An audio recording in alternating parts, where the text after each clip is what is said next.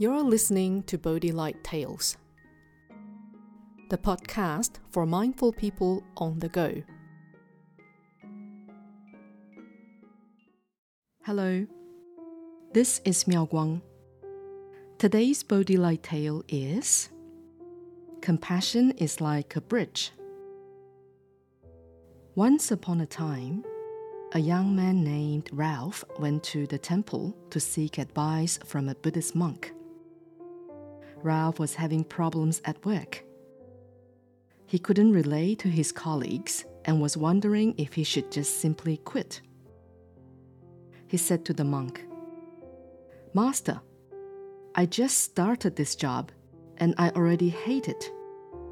I can't relate to anyone at work because I find it so hard to communicate with them. I want to quit, but this would be the third job I quit this month. The monk looked at Ralph and asked, Last time you were here, you mentioned that you rescued an injured dog you found by the roadside. Can you tell me again how you rescued him? Remembering the dog, Ralph's face lit up and he retold the rescue. Well, I was walking home and it was raining. I saw the puppy. He looked weak, injured, and was just lying on the side of the road.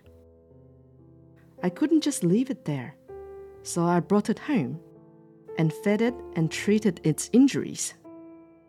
The monk asked, How's the dog doing now? Ralph, still smiling, continued, He's completely healed and healthy now. I decided to keep him and named him Einstein because he's very smart. Well, Einstein is a great dog. When I come home from work and he hears the door, he would fetch me my slippers.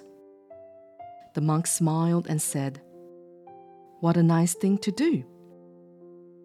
Ralph, now beaming with joy, added, Whenever the phone rings, Einstein nudges me nonstop till I pick it up. He lies by my side as I read at night and wakes me up when my alarm goes off in the morning. I have never met such a wonderful dog. He's my new best friend.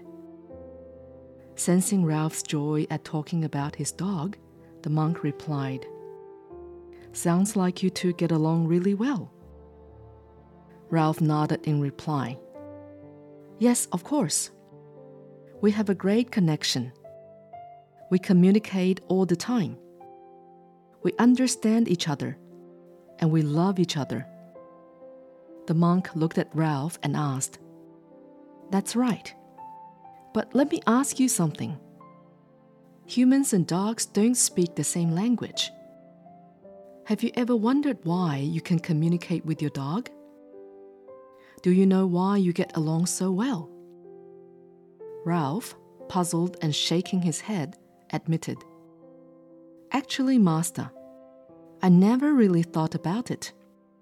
Do you know why? The monk nodded and said, It is because from the very beginning you were compassionate towards him. Although you and your dog are different in many ways, you get along because you love him very much. Keeping that in mind, if you treat your colleagues with the same compassion and kindness, then communicating with them isn't difficult. Compassion is like a bridge between people. It connects them and brings them closer together. Why don't you give your job a second chance? See if things change for the better. Ralph smiled and was filled with joy at hearing the monk's advice. Thank you for your compassion, Master. With a compassionate heart, Ralph went back to work and found a way to get along with his co workers. The moral of this story is if we face each day with compassion and loving kindness, we shall bring happiness and inspiration to others. With a compassionate heart, we can go anywhere, for it is like a bridge that brings people together. And with compassion, we will always have friends wherever we go. Just as Venerable Master Hsing says, use a kind, compassionate heart to care for all living beings.